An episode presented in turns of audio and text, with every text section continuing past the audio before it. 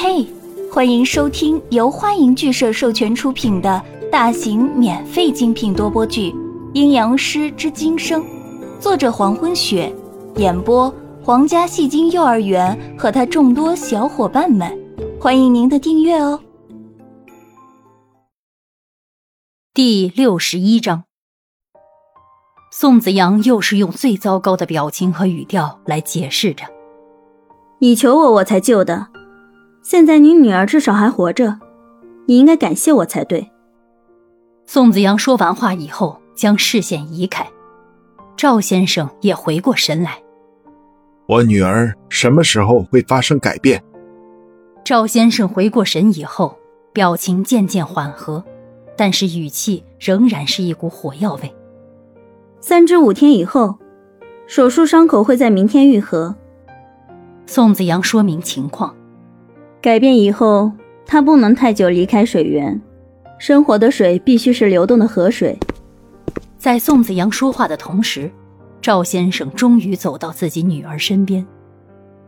也许是接受了自己女儿改变的事实，他趴在女儿的耳边，完全没有刚才的暴躁，一脸慈父的表情，轻轻说着：“放心吧，无论你变成什么样，爸爸。”都会永远保护你。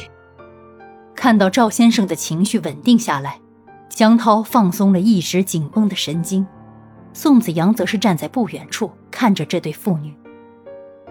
赵先生在对自己的女儿承诺完以后，转头看着宋子阳，冷冷的说着：“感谢你救我的女儿，明天我会让人送钱过去。”赵先生说到这儿，语调加重。一字一顿地说：“但是，我永远不想再见到你。”这样的表达谢意的方式，宋子阳是第一次听到。没有表情，就好像事不关己。身边的杨帆听到这样的话，不满地回敬道：“哼，好心当成驴肝肺。”江涛皱了皱眉，没有说什么。这样的谢意。还真是少见啊！宋子阳总是因为不懂得如何去使用适当的表情和合适的语气去帮助或解释某些事情，以至于总是让旁人产生误解，所以才会即使去帮助别人，也只得到别人的误解。可是像今天这样，听到永远不想再见到你，却还是第一次。宋子阳在赵先生说出那些话后，静呆了一会儿，然后转身道：“回书屋。”杨帆看着江涛，又看看宋子阳，嘴一撇，扬起笑容：“走。”第二天早上七点半，宋子阳坐在客厅的太师椅上收听广播。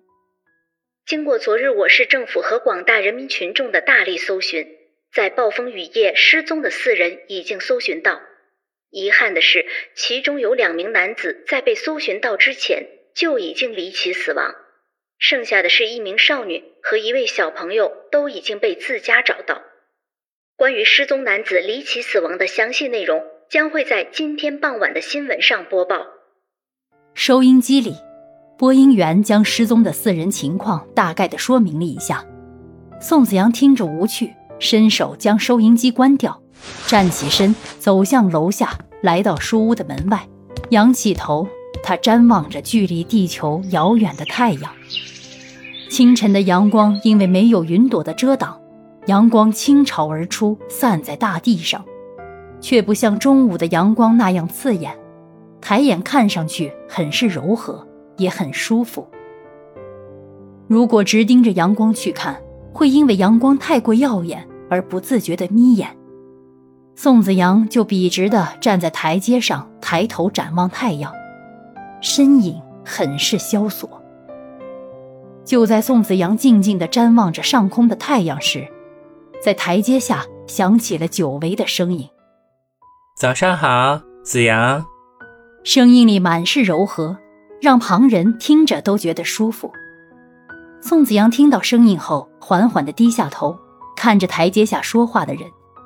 因为阳光的耀眼，宋子阳看不太清台阶下的人却听出了这个人的声音，是乔斯林·辛库尔。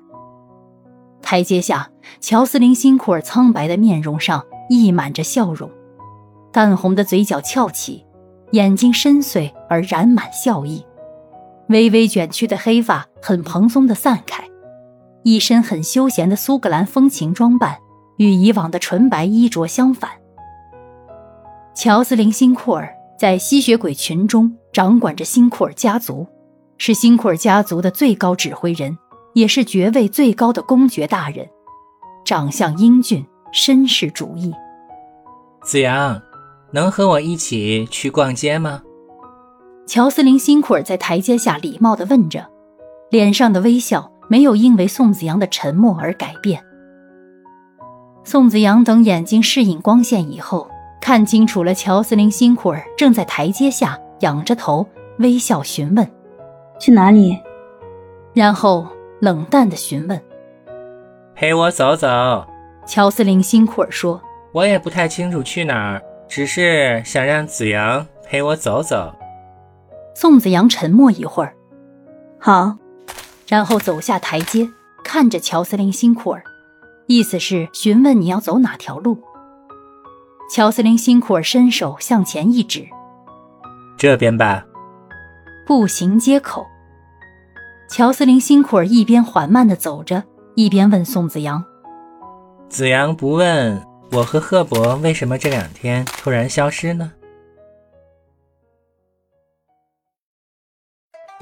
感谢您的收听，如果喜欢，请点击订阅、转发、评论哟，爱你们，比心。